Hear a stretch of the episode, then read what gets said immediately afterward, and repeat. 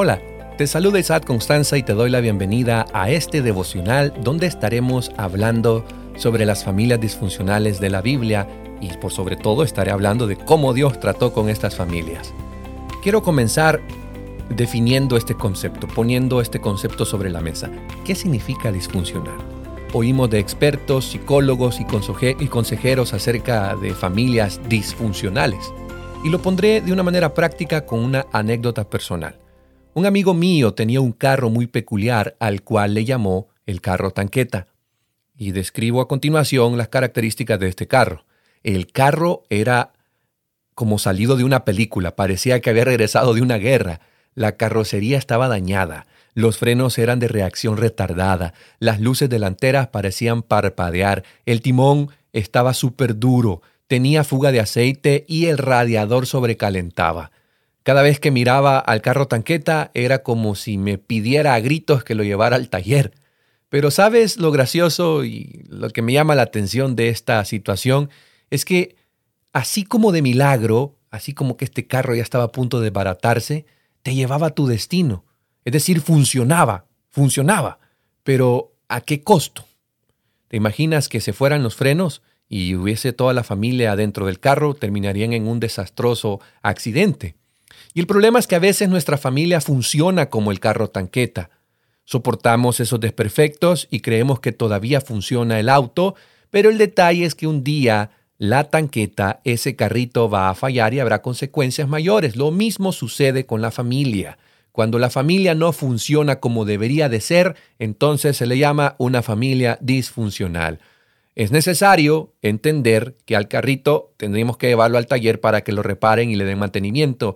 Y en el caso de nuestra familia, de tu familia y mi familia, si es que estamos pasando por una situación disfuncional, es necesario ir al creador de la familia para que nos dé mantenimiento, para que nos repare. ¿Qué dice Dios acerca de la familia? ¿Acaso Dios tendrá un plan original para las familias? ¿Hay algo que puedes hacer para que tu familia funcione correctamente? Quédate conmigo y trataré de compartirlo contigo.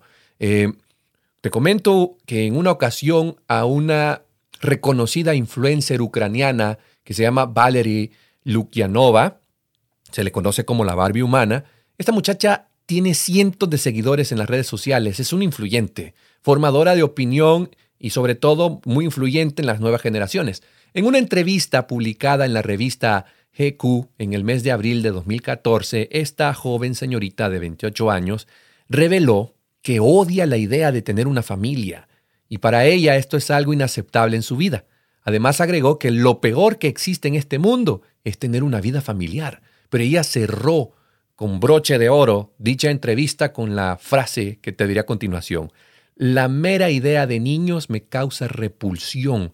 Preferiría morir torturada porque no hay nada peor en el mundo que una vida familiar. Y estas palabras han hecho resonancia en la mente de muchos jóvenes en la actualidad.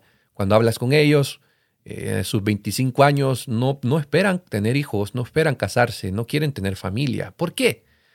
porque hemos presentado un concepto de familia que no es el, concepto original de acuerdo a Dios. Estamos representando a la familia de una perspectiva totalmente diferente. Los muchachos ven divorcios, los muchachos ven pleitos, ven hijos abandonados, ven infidelidades y pues ellos no quieren experimentar esas cosas. Eh, pero si quieres saber cuál fue el plan original de Dios para la familia, necesitas ir a la Biblia y específicamente en el libro de Génesis, que es un libro eh, sagrado, ahí aparece el momento de la creación del mundo y de todas las cosas que nosotros hoy vemos. Específicamente en Génesis 1, versos 26 al 27, dice lo siguiente. Entonces dijo Dios, hagamos al hombre a nuestra imagen conforme a nuestra semejanza, y señoré en los peces del mar, en las aves de los cielos, en las bestias, en toda la tierra y en todo animal que se arrastra sobre la tierra. Y creó Dios al hombre a su imagen, a imagen de Dios lo creó, varón y hembra, lo creó. Un afamado libro que se llama El hogar cristiano hace un comentario a lo que está describiéndose en Génesis. Dice el libro, el hogar edénico de nuestros primeros padres fue preparado para ellos por Dios mismo. Cuando lo hubo provisto de todo lo que el hombre pudiera desear, dijo, hagamos al hombre a nuestra imagen conforme a nuestra semejanza. No quería, sin embargo, que el hombre viviera en soledad y Dios agregó, no es bueno que el hombre esté solo, le haré una ayuda idónea. Y Eva fue creada de una costilla tomada del costado de Adán. Este hecho significa que ella no debía dominarle como cabeza, ni tampoco debía ser humillada y hollada bajo de sus plantas como un ser inferior, sino que más bien debía estar a su lado como igual para ser amada y protegida por él. Vamos a hacer em, algunos conceptos aquí de lo que hemos leído hasta este momento. Eh, primero, Dios crea al hombre y posteriormente a la mujer. Seguido, Dios crea eh, al hombre y la mujer distintos. Dios crea al hombre y a la mujer biológica y sexualmente diferentes. Eh, otro concepto es que Dios crea el hombre y la mujer en pie, de igual, en pie de igualdad, ni más ni menos, los dos son iguales. Eh, agrego también que el matrimonio es la unidad indivisible entre un hombre y una mujer. Dios bendice la unidad matrimonial, el matrimonio es confirmado con el acto sexual, pero una, una familia es completa con la llegada de los hijos. Eso es eh, un pequeño, si quieres leer el libro de Génesis, te acabo de dar todos los conceptos que vas a encontrar en los primeros dos capítulos. Pero esto de la institución la, familia como institución tiene un impacto en la sociedad, un impacto en la vida de las personas que permanece por toda la vida. Y es que en la familia es allí donde se forman las otras relaciones con amigos, con los profesores, con los cónyuges, con los colegas de trabajo, es la familia quien satisface necesidades de afecto, apego, desapego, seguridad, es la que proporciona disciplina. Por eso el papel que recae sobre cada uno de sus miembros y especialmente sobre los padres cristianos eh, no es cosa ligera, es algo inmenso, eh, ya que de ellos es la responsabilidad de proteger la felicidad y los intereses de los hijos, como también hacer del hogar lo más atractivo posible. Este aspecto es considerado como más importante que adquirir propiedades o dinero. Y amigos, eh, cabe recordar que la felicidad de la sociedad, el éxito de la iglesia y la prosperidad de la nación dependen de las influencias del hogar. Por eso me permito preguntarte, amigo, ¿cómo está tu pareja comparada con el modelo bíblico? ¿Cómo está tu familia comparada con el modelo bíblico? y por sobre todo cómo estás tú comparado con el modelo bíblico, con este plan original. ¿Alguna vez has escuchado del caballo de Troya? De una manera breve, en la obra La Odisea de Homero, un clásico en la literatura, se menciona al caballo de Troya y se conoce como caballo de Troya a un artefacto con forma de caballo, valga la redundancia, y que está hecho de madera. Y este artefacto fue usado como una artimaña por los griegos para introducirse en la ciudad fortificada de Troya. Es decir, los griegos llegaron como en son de paz, con un gran regalo para los troyanos, pero dentro de este caballo, un ejército de los griegos estaba ya dentro listo con sus espadas para que cuando ya estuvieran dentro de la ciudad, eh, salir y pues conquistar Troya. Entonces, esta expresión caballo de Troya se ha vuelto popular, es como un refrán que identifica la utilización de un engaño en contra de un adversario para poder eh, obtener un medio o cumplir un objetivo.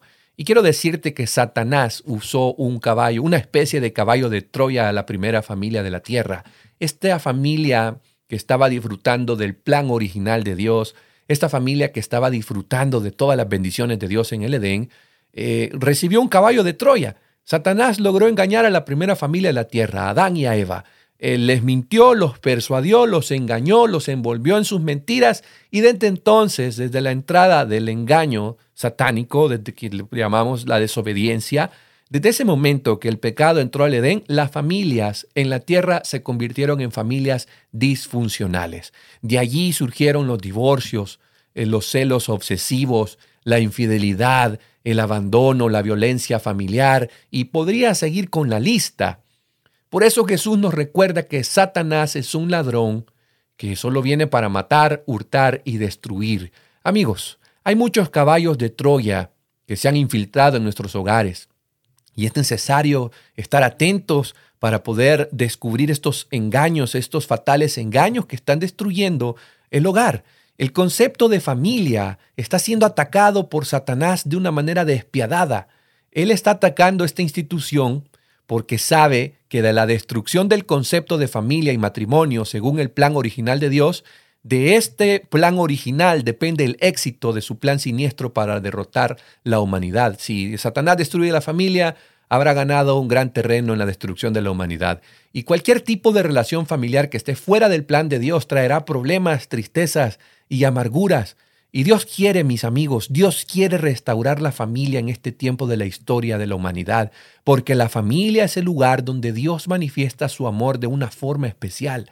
Él espera que la familia sea el ambiente donde los esposos, los padres e hijos vivan en armonía y en amor. Yo tengo buenas nuevas para ti que me escuchas.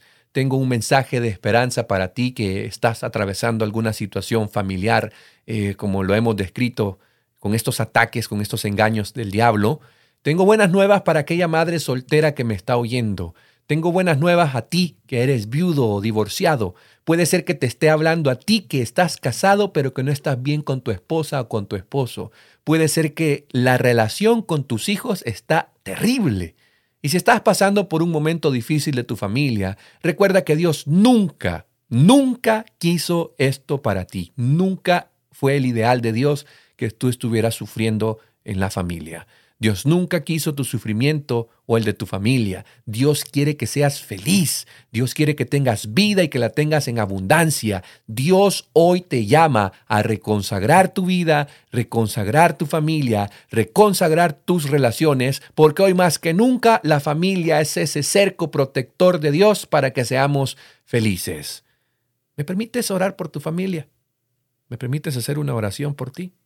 Donde quiera que te encuentres, quiero decirte que Dios escucha tus peticiones. Permíteme orar. Querido Dios, Creador de los cielos y la tierra, Creador del matrimonio y de la familia, en este momento te pido por nuestras familias, te pido por la restauración de las familias en crisis, te pido por aquellos que han perdido la familia o han comenzado una familia fuera de tu plan. Por favor, Señor, restaura sus vidas, restaura nuestras vidas. Nos consagramos a ti este día y lo hacemos en el nombre de Jesús. Amén. Nos escuchamos. Hasta la próxima.